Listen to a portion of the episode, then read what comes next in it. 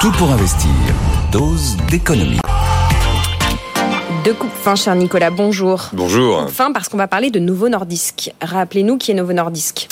Novo Nordisk est un laboratoire pharmaceutique d'origine danoise et c'est l'un des quelques labos très très très en pointe, notamment sur les coupes fins. Il y a Eli Lilly, l'américain, qui mm. sinon est devant lui.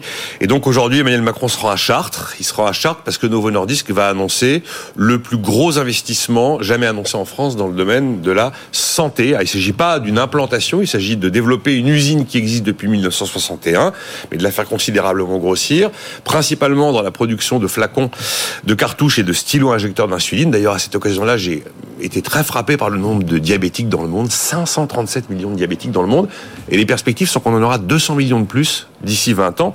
Et alors, la nouveauté, c'est que le site va aussi se lancer dans la production du blockbuster incroyable mmh. de Novo Nordisk, qui s'appelle le, le Wigovi. Le Wigovi, c'est un coupe-fin pour lutter contre le surpoids, c'est un médicament contre l'obésité. Le succès est hallucinant, la, la, les ventes ont augmenté de 174% depuis le mois de janvier. Euh, a priori, ça va dépasser les 4 milliards de chiffre d'affaires uniquement pour cette molécule. On parle d'un blockbuster dans la pharma quand on a une molécule qui fait plus d'un milliard de chiffre d'affaires. Là, on va à 4 mm. milliards 2. Il y a une rupture de stock. Il y a une demande absolument incroyable. Alors, je précise que euh, la production en Eure-et-Loire de ce coupe-fin n'est pas destinée à la France, mais à l'exportation, car le Wigovi n'a pas encore obtenu son AMM chez nous, l'autorisation de mise sur le marché. C'est en cours d'examen, mais c'est pas encore fait. Il n'y a que 5 pays aujourd'hui qui sont homologués à vendre en Europe euh, ce coupe-fin de Novo Nordisk, qui sont le Danemark, pays d'origine de Novo Nordisk, mm. l'entreprise est cotée. On regardait juste avant cette chronique où était la bourse de Copenhague. Nicolas va nous parler en euh, danois. Euh, voilà, en Norvège, en Allemagne, en Grande-Bretagne et en Islande. Voilà l'histoire. Hein. Voilà, bon, plutôt dans le nord. Alors, euh, ce, ce, géant danois, à l'origine de ce blockbuster coupe fin, est-ce qu'on a une idée de combien ils vont investir chez nous? Ça a été annoncé juste après 7 heures par l'Elysée, de, enfin, de source élyséenne, 2 milliards 100 millions d'euros. C'est quand même, la croissance est incroyable de Novo Nordisk. Hein. Ils auront mis 10 milliards d'euros d'investissement dans l'ensemble de leur outil de production au niveau mondial cette année, dont plus de 5 milliards dans la grande usine qui est à l'ouest de Copenhague. La croissance est redoutable puisque euh, Novo Nordisk a créé l'événement il y a quelques semaines en détrônant LVMH de la place de première capitalisation boursière en Europe. LVMH a été leader pendant quelques mois à quelques 500 milliards d'euros de valeur boursière. Et eh ben c'est Novo Nordisk désormais qui lui a volé la, vedette sur la première marche du podium. L'usine d'Eure-et-Loire à Chartres, elle va doubler de taille pour atteindre 232 000 mètres carrés et 500 nouveaux postes doivent voir le jour à la suite de cet investissement en plus des 1600 600 déjà existants, tout ça à horizon 2028. Et encore une fois, 95% de la production est destinée à l'exportation. Alors bien sûr, pourquoi Emmanuel Macron? Bah, Il y a une portée politique dans cet événement, parce que c'est un marqueur pour vanter l'attractivité de la France, pour vanter le mouvement de réindustrialisation euh, qui est engagé, et puis pour porter, vous savez, l'esprit Choose Friends, une sorte mm. de label euh, inventé par l'Elysée. Alors il y a Chartres aujourd'hui, qui a suivi euh, l'événement à Dunkerque, où il y a eu une énorme usine de batterie qui a été annoncée pour plus de 6 milliards d'euros d'investissement. Et précédent investissement dans la santé, c'était Pfizer, c'était au mois de mai, mais ça n'était que 1 milliard et demi d'euros, et là on est sur 2 milliards 100. Bon, au-delà des annonces de, Chartres, Nicolas, le cas de Nordisk parle d'un vrai phénomène qui va mm. toucher plein de secteurs.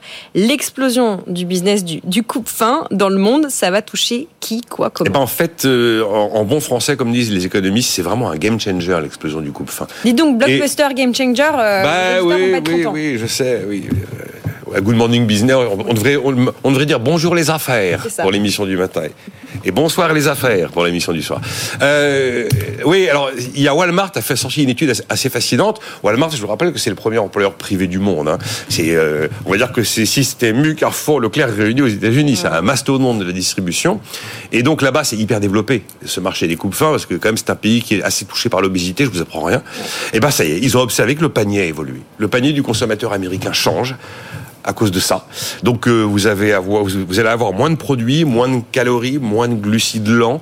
Euh, c'est euh, la disparition, ou en tout cas le, le, recul vraiment marqué des, des snacks salés, des apéritifs salés, des produits sucrés, à tel point d'ailleurs que vous avez des géants de l'agroalimentaire, comme par exemple Kelanova, qui vend les chips Pringles, qui sont quand même en train de repenser leurs recettes, de repenser leurs produits. Donc c'est un big bang pour l'industrie agroalimentaire. Il faut maintenant qui, qui, avoir des produits où il y a plus de minéraux, des produits où il y a plus de vitamines, et certains produits bah, disparaissent tout simplement du, du panier du consommateur. Mais en fait, les conséquences du business des, coupes fins, ça va beaucoup plus loin. C'est par exemple un enjeu majeur pour les compagnies aériennes.